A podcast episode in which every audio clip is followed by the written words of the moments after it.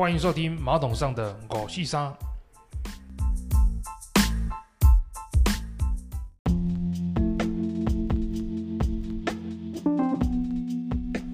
欢迎大家收听马桶上的五四三。好久不见了，距离上次十月份录音大概有将近超过一个月了。那这个月真的比较忙，除了忙自己考试之外，还忙小朋友的考试。那自己的考试呢，其实没什么亮点，那所以也不用说了。小朋友的考试呢，啊、呃，这次是带我们家小朋友是考去考中级英检。那其实这个考试我们准备了蛮久的一段时间，应该没有很久，大概啊、一个月的时间吧。那本来一开始的时候是打算考初级英检，啊、因为我们家老婆大人呢，就是前阵子那时候就说。小朋友学英文呢，从幼稚园一直学学到啊，现在已经学了蛮久时间。那想要去考个英检这样子，其实我本来对这种东西，对学英文这种东西，其实没有说一定要特别要什么英检啊，因为我觉得，呃，像我们从小到大，你学中文，你有去考中文中文的检定吗？有吗？没有嘛，对不对？因为其实语言呢是一个工具嘛，它其实不是做一个考试的一个啊、呃、一个评分嘛。啊，应该是说不是纯粹为不是为了考试，而是为了哦是一个工具嘛。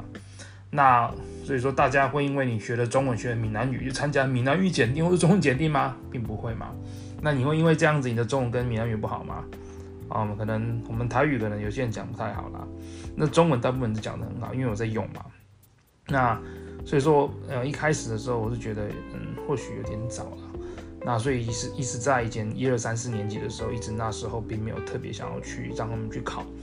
那到了五年级的时候，觉得诶 OK 可以，因为他刚好今年的时候有参加这个演讲比赛，那演讲比赛的结果还不错，然后觉得说嗯或许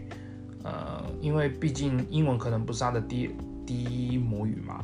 那可能呃借由考试的部分呢，让他知道说哪里他哪个部分呢啊、呃、还不够，哪个部分需要充足这样子。那所以说有去就就就去做了一些测验。那一开始呢，我们呃本来一开始我是想要考那个雅思或者是托福，然后来看一下那个价格哇，那想说这这一次考第一次考试呢是想说让他练习的一个性质。那你看那个雅思跟托福那价格不便宜啊。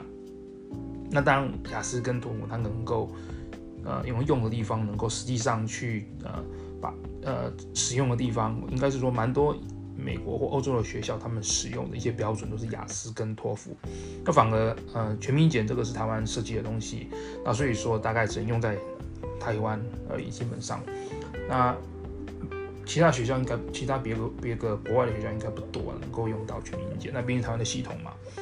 那所以说本来一开始是想考这个托福跟雅思，那后来我看了一下价格，就自己然后。呃，打自己嘴巴，还是去那个考全民英检好了。那一开始我们就先以那个全民英检的初级哦去做那，就下载那个练习题，让小朋友去练习。结果发现我们家小朋友，哎、他他初级啊，蛮简单就可以过了。那后来想说，那试试看中级啊，就考了中级，哎、好像也还 OK 啊、好像也可以。快要过，就是说，假设他没有什么失误的话，可能还会过。那所以说呢，于是呢，没有悬念，于是就买了中级的课本。那那那时候我就去啊网络上找了中级的课本，啊一些练习的，因为毕竟这种东西跟他们平常学东西还是不太一样嘛，平常学英文的方式还是不太一样，所以还是买了一些书来大家练习。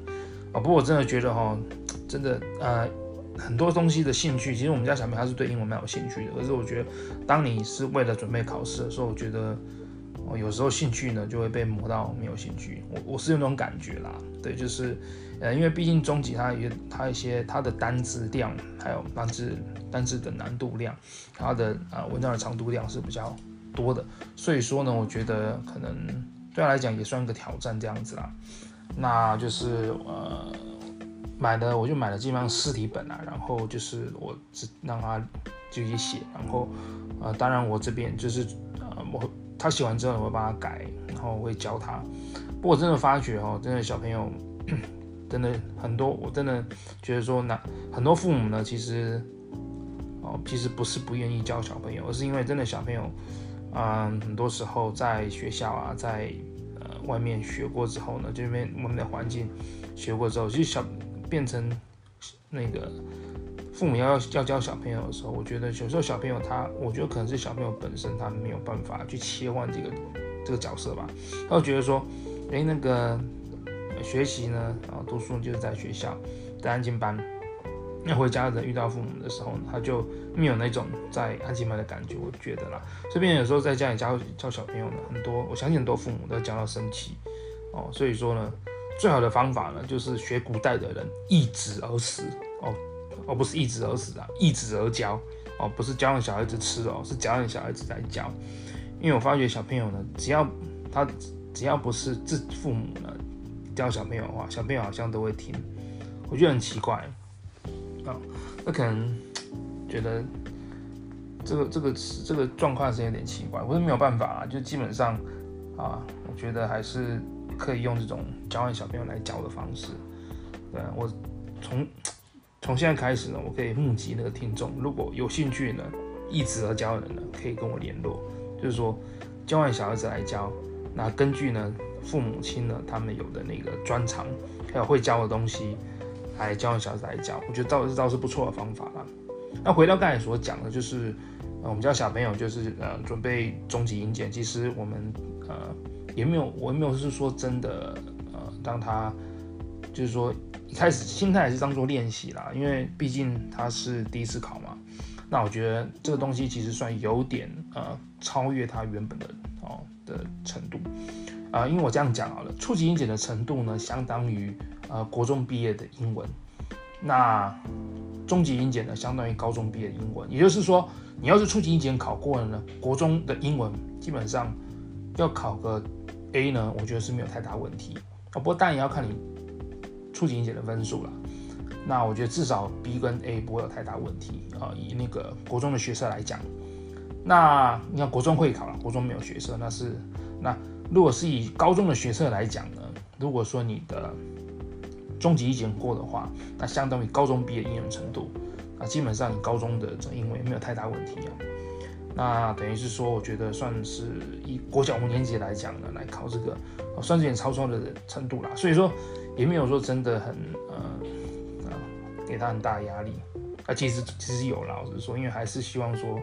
不要说一次没考过要考第二次嘛。所以说还是会。叫他呃，就是告诉他怎么填题目，怎么回答题目，然后怎么看那语录测验，然后怎么抓住那个听的重点。那英姐基本上就是分成听力跟跟啊阅读两部分嘛。那其实他的考试的题目我看一下，真的是跟那种国中会考跟高中的学测有点像，就是一些呃一开始就是一些单字的填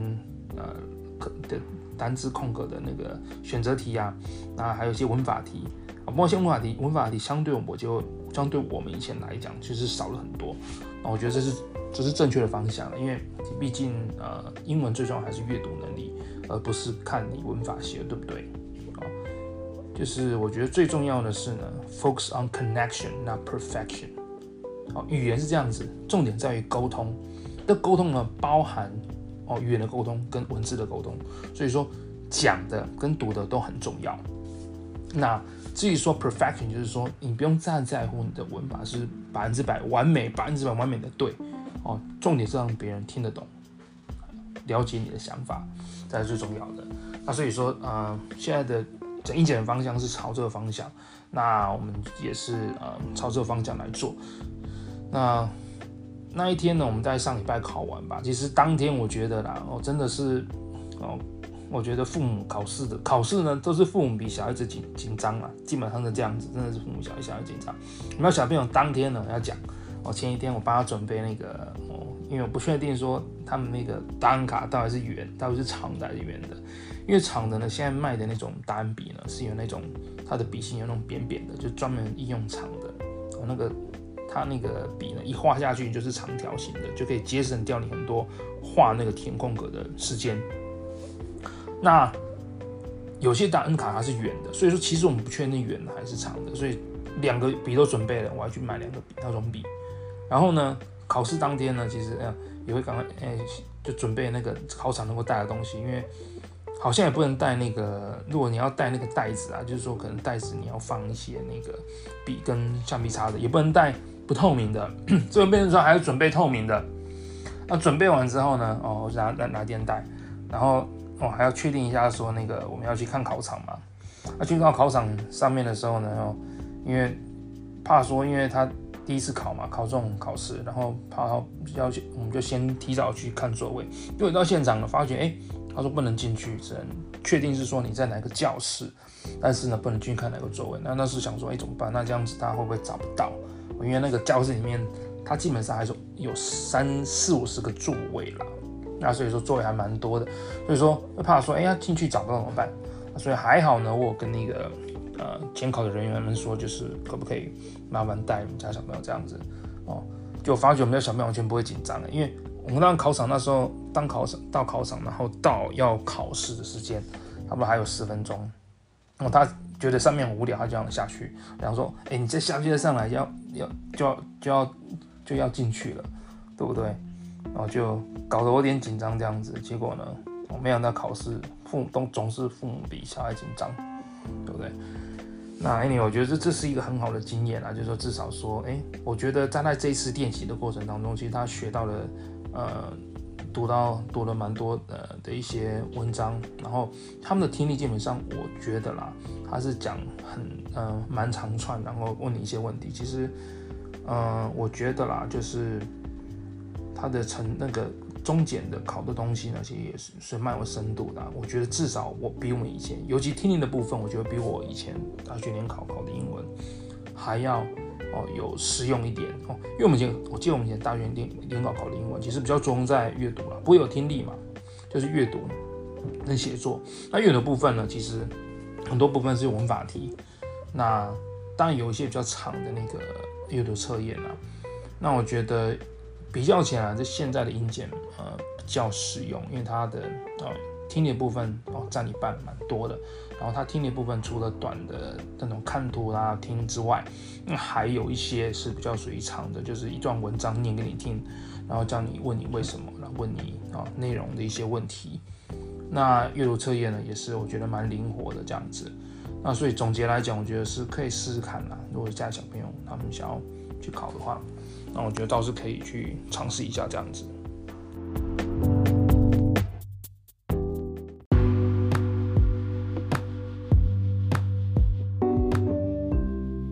不好意思，我第一段录的好像有点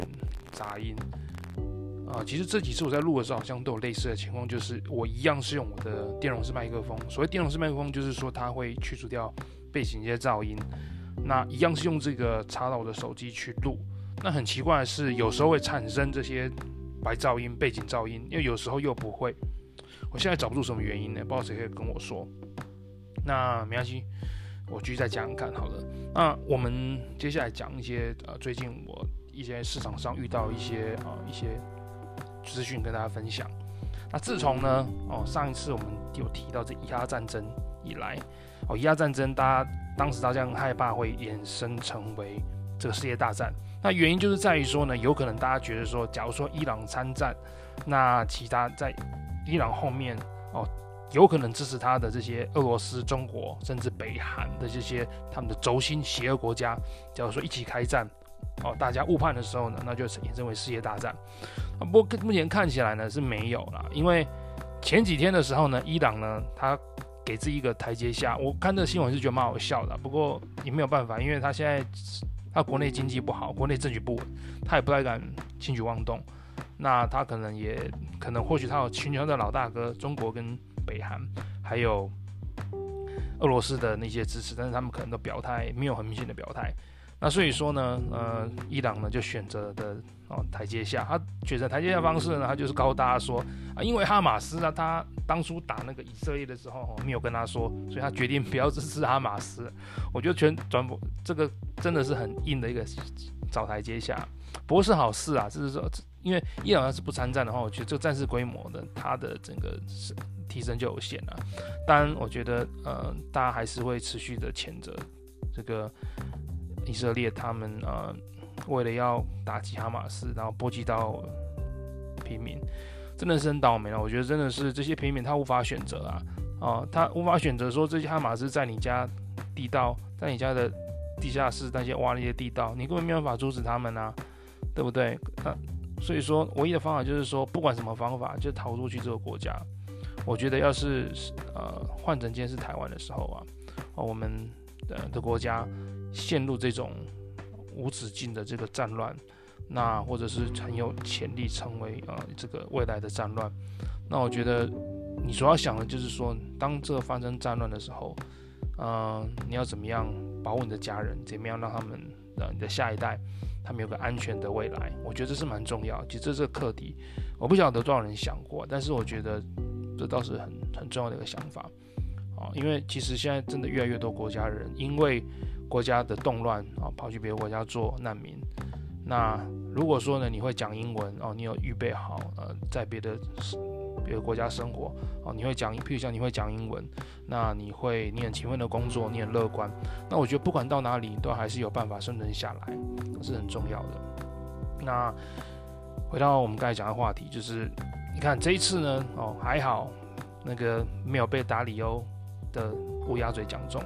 达里欧他原本说，反正世界百分之五十八的这个机会发生世第三世界大战，他乌鸦嘴真的是乌鸦嘴，就还好呢，他没有讲中。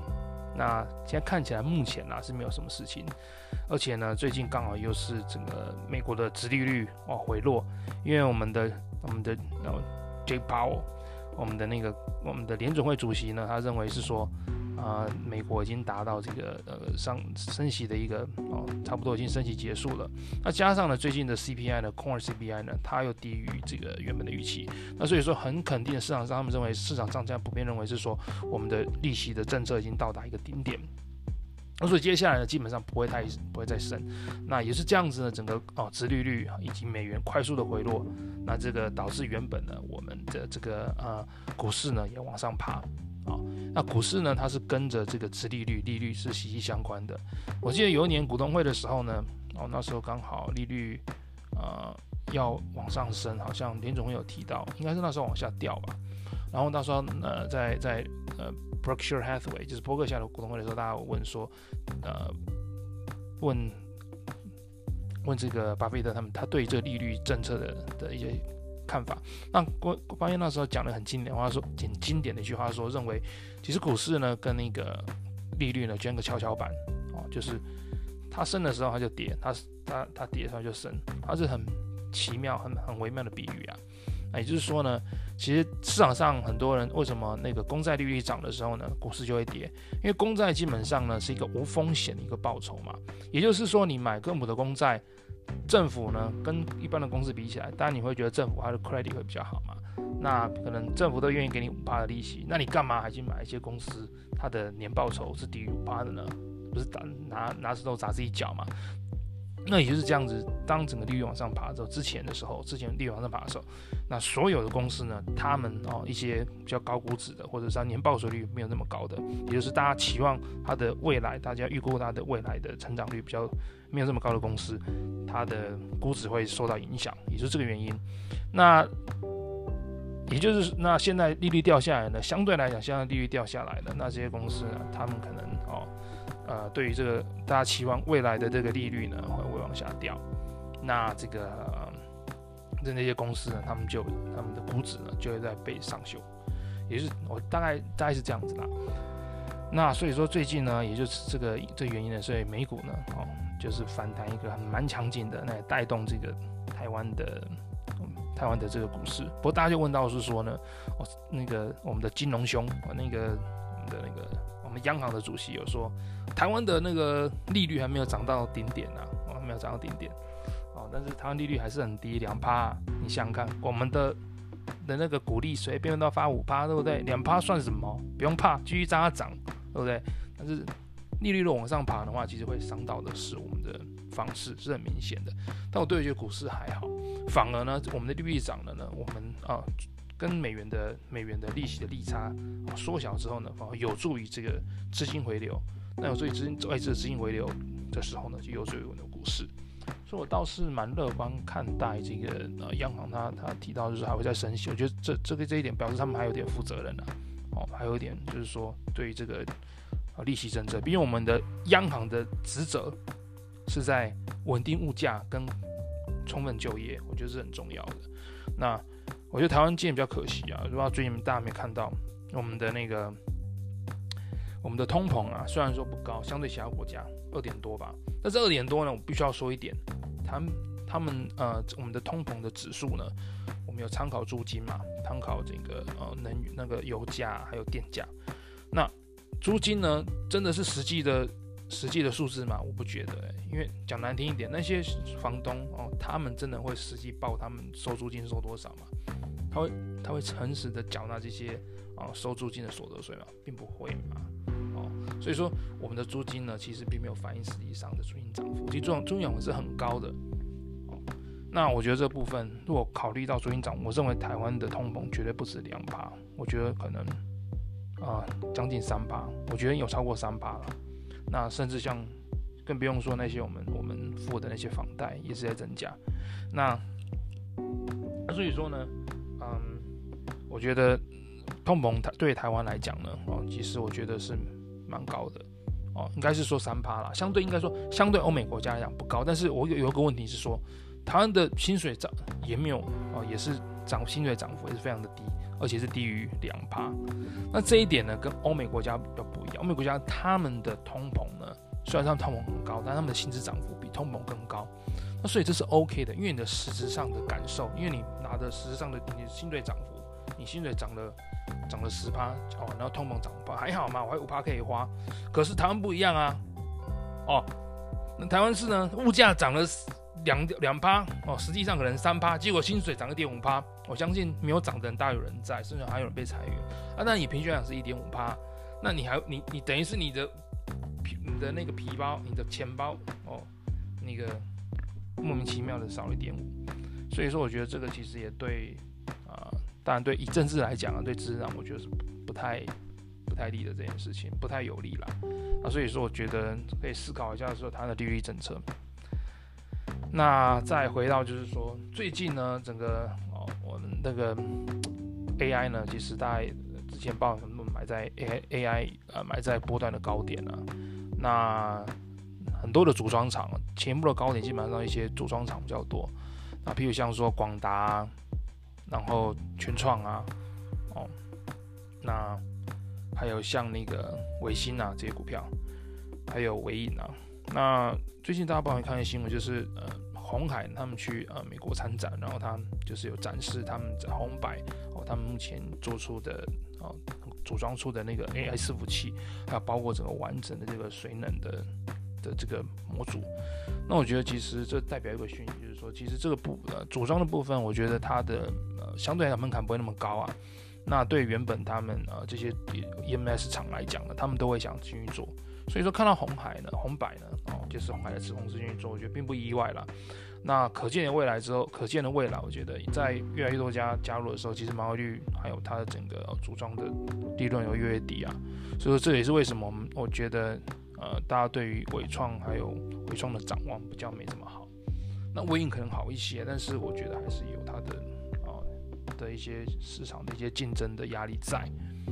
那因为纬颖呢，它是除了就是说它最近的除了是做呃呃呃一般的 AI 伺服器的组装之外，哦，它还有做蛮多像呃除了它的客户还算蛮分散，还有除了还有像 AWS，还有像微软这些公司，所以说。呃，基本上它的客户还算分散啊。那这些装厂之外呢，啊，还有像那个一些散热 AI 的散热厂，AI 散热比较好，像说，因为他们的呃竞争者相对来讲比较没那么多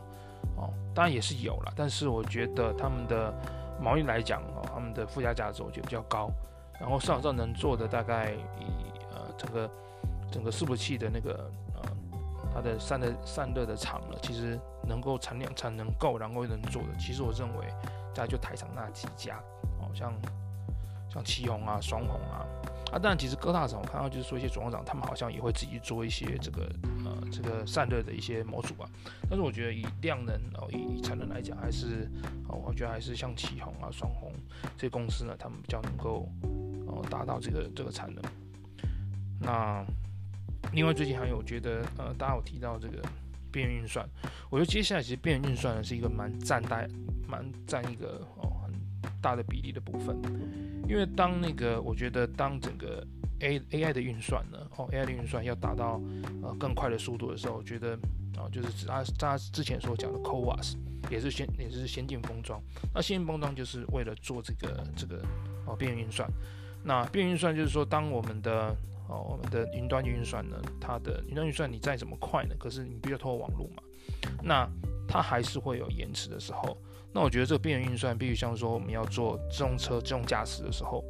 那这边缘运算它的需求就会非常的高。那边缘运算就是说，等于是你要在这个哦，在设在地端这边，还是要做一台做一个比较高阶的这伺服器，然后在我这边。做，然后减少呢这个延迟，然后减少哦，增加这个运算的速度。那一方面可以减少云端伺服器它的哦负载之外呢，也可以增加在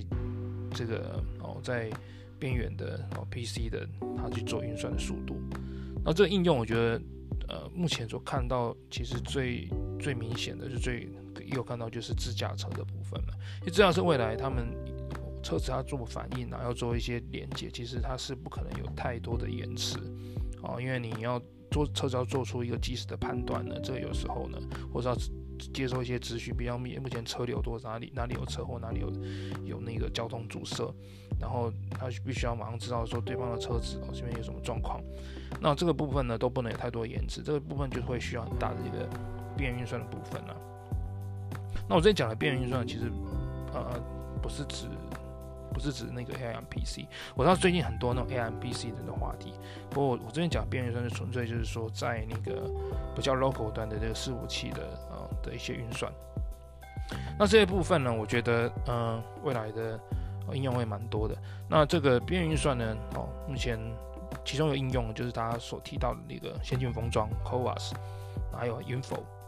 那 CoWAS 呢，呃，顾名思义就是说，呃，它就是。就是啊，那个他把这个芯片呢，哦，平行的用二点五 D 的封装方式呢，哦，把它架在这个 wafer，粘在 wafer 上，那就是 chip on wafer and on sub substrate，就是说放在 wafer 上面呢，然后又又然后再又放又放到哦载板上面。那这个部分，因为为什么要这样放呢？哦，那试想说，如果说当你的晶片呢，哦，它的距离越远的时候，它传输的就需要更多的时间。哦，那如果说呢，你可以像哦，像你可以把它放在旁边，就像我们的大脑。我们大脑，你看我们的大脑的区块，我们我们的大脑为什么我们反应可以这么快？因为大脑跟大脑的不同区块就在旁边而已嘛。而且它目前的做法就是类似像这样，它就把晶片不同的晶片，比如像说可能逻辑晶片还有机体晶片，把它平行的两个堆堆放，然后放在 wafer 上面来做连接，然后里面再哦那。距离越近的时候呢，它所需要花的传输时间会越慢哦。它它的应该是说它传输传输速度越快啊。那所以说，为什么那个今年上半年这个 CoWoS 他们的那个哦，它的会这么热门？因为重点就是要节省这个哦，就是让那个用异质晶片啊、逻辑晶片跟呃。跟记忆体晶片还有其他晶片做一些结合，甚至可以包括一些五 G 晶片，然后来增加它整个运算数，增加一整个运算的这个效能力。那为什么这样运算能力很简单？因为现在很多 AI 训，呃 AI 晶片的 AI 的那个伺服器的运算一个训练，它就是讲究要快嘛。呃，好几亿好几亿张的照片，哦、如果大家你你能够越快跑出来这个这个那个越快跑出来这个演算，哦、越快跑出来这 LM 这个这个语言模型的话，那你的你你训练出来就是你训练东出来的东西就是越快，然后你会得到越得到哦越快的结果，越高的效能。那所以大家目前呢都是基本上都在跑这一块嘛。那所以说，嗯、目前的 CoWoS 跟 Info 呢哦都会是一个蛮大的重点。那不过我觉得。呃，这些 CoWoS 他们，呃，这些先进封装呢，其实它所带来的一个问题就是说，它会需要的这个，哦，需要热能是蛮大的。就是说，整个因为当你密度越高，结合越多的时候呢，哦，它整个会需消耗的，它这个整个散热的需求会会也会跟着提高。那这是为，这也是为什么我之前提到说，其实像这些，呃，散热厂，我觉得倒是可以注意看嘛，所以持续观察他们在接下来这几个月他们的整个订单哦的成长状况。因为据他们呃这几家散热厂他们在提到说，明年的单子会有一个大爆发。那我觉得其实可以持续观察。我觉得呃以 AI 的题材来讲，目前我觉得嗯散热其实是长以长线来讲啊，至少明年我觉得还是会再破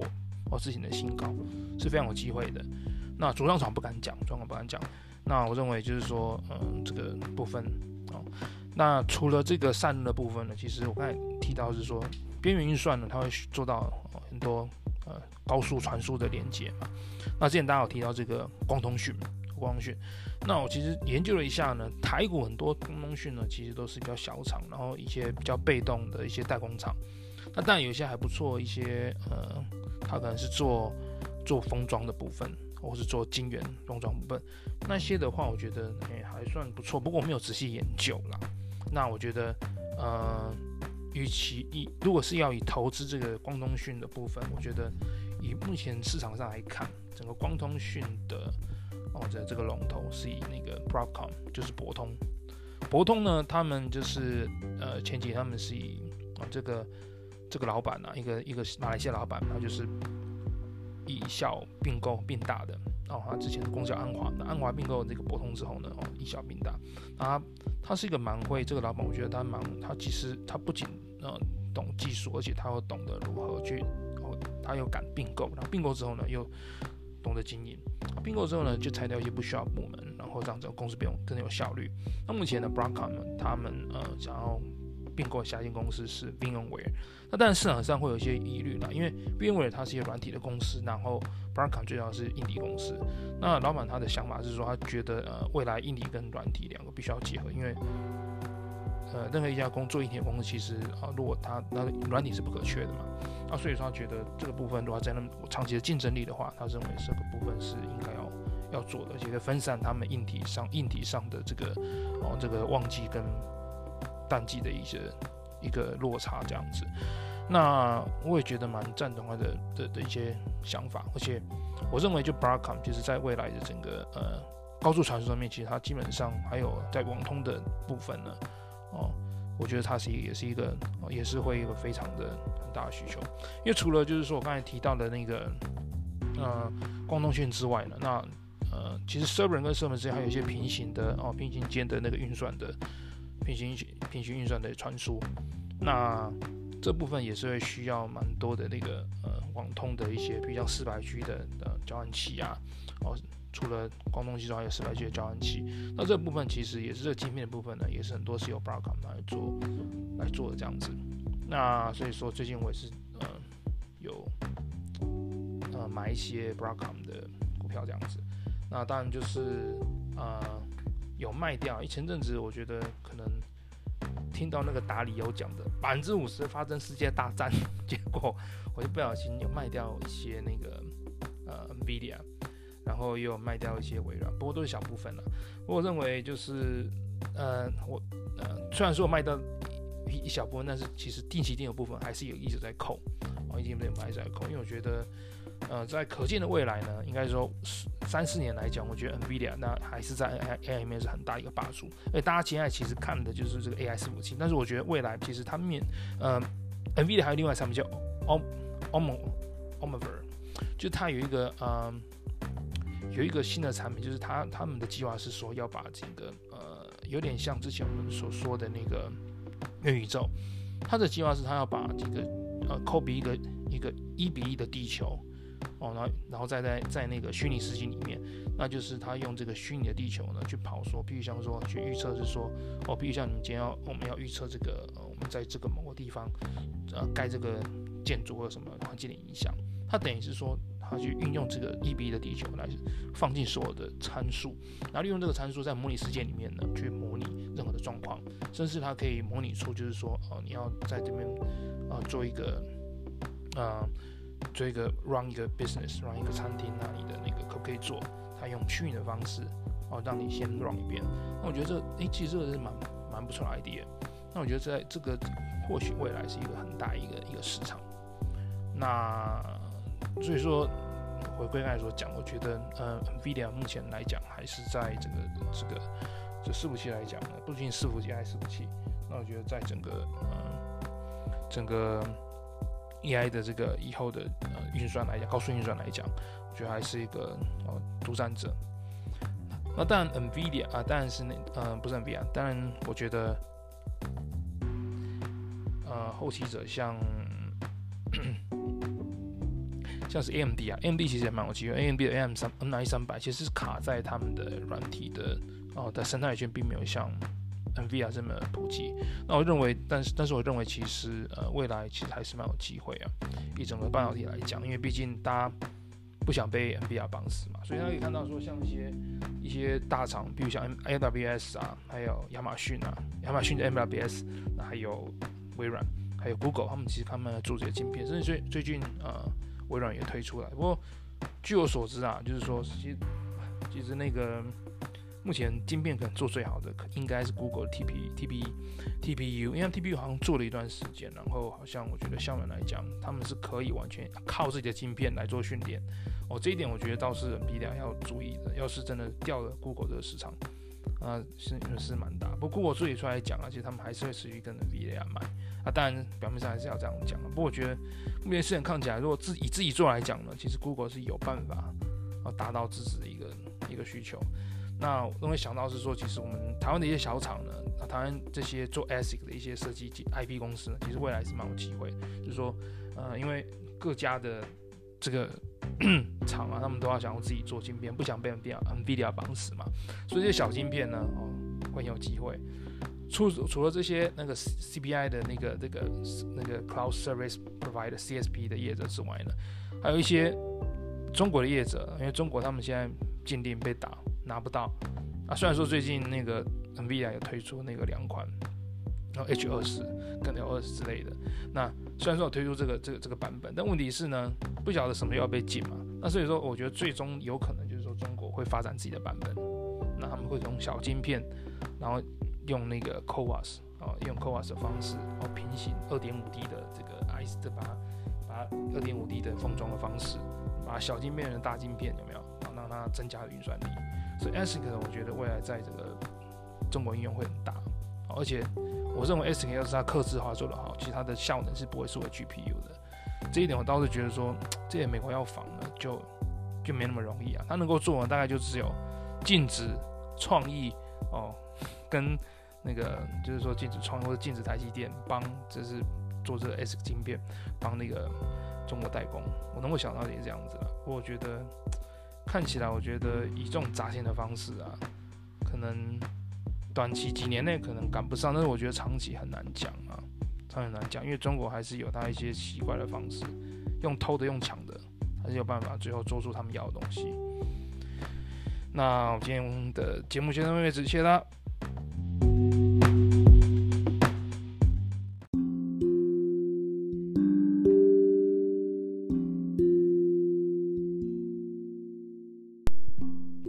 这次也不例外。说了拜拜之后，后面还会有彩蛋。刚才前段其实花了十分钟录了一段彩蛋，结果悲剧发生了，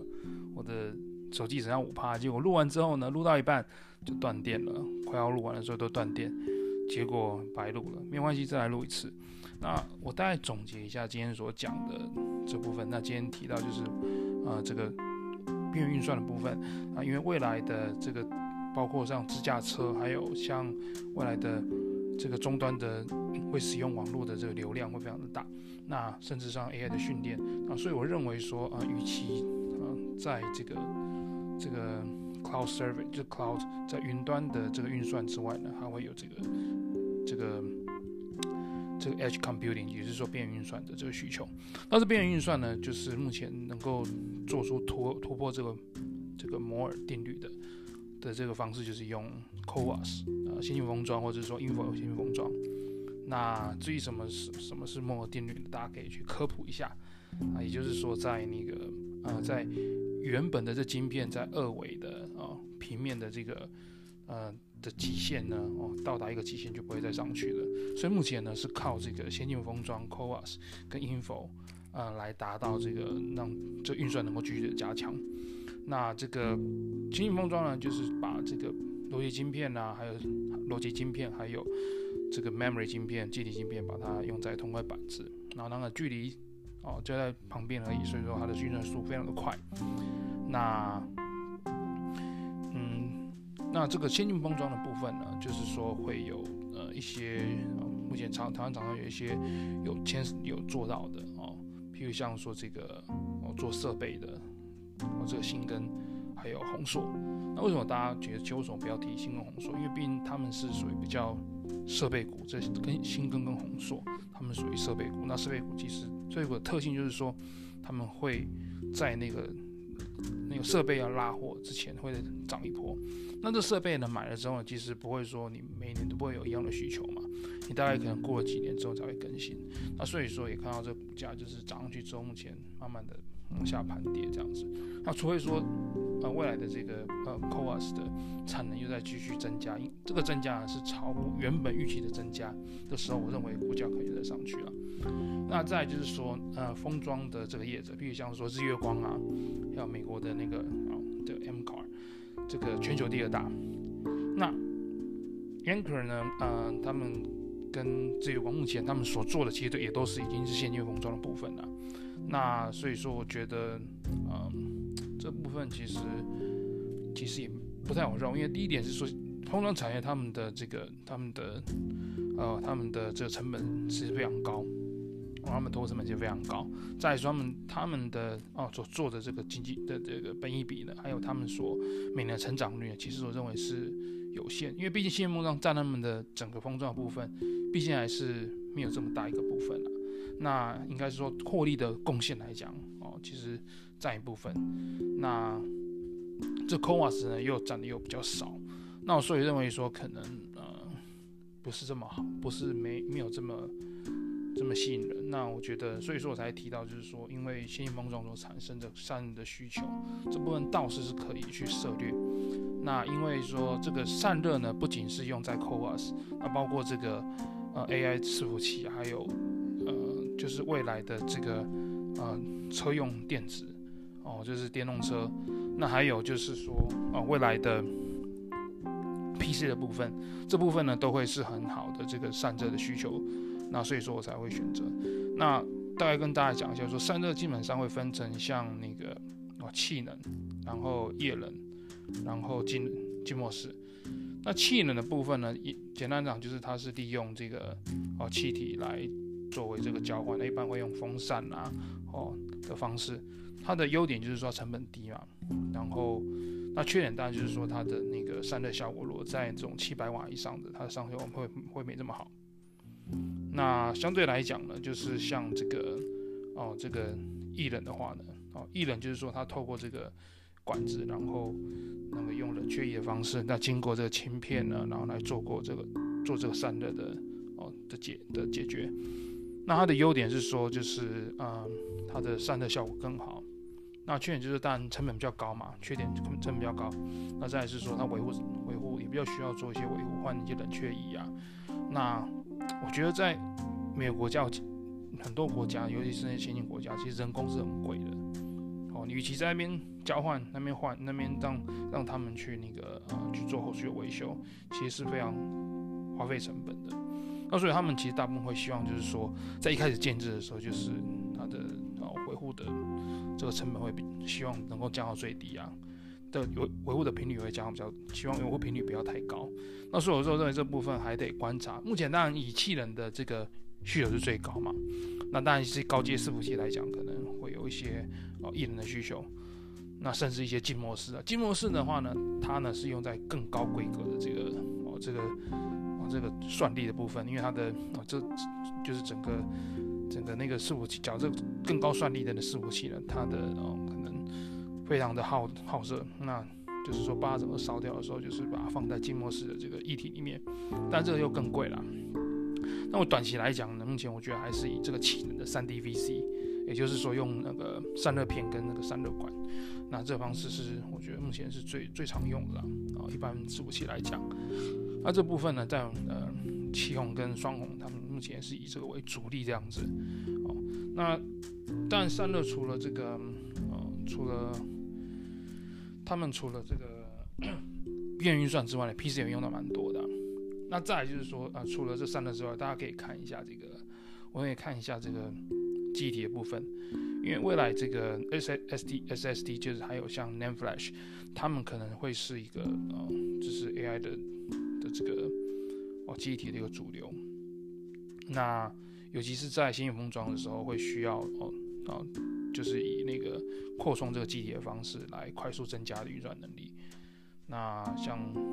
台湾有一些做那个机体晶片的，倒是觉得可以控制晶片啊，记忆控制片倒可以看一下。那以上就是今天的彩蛋，谢谢大家收听，拜拜。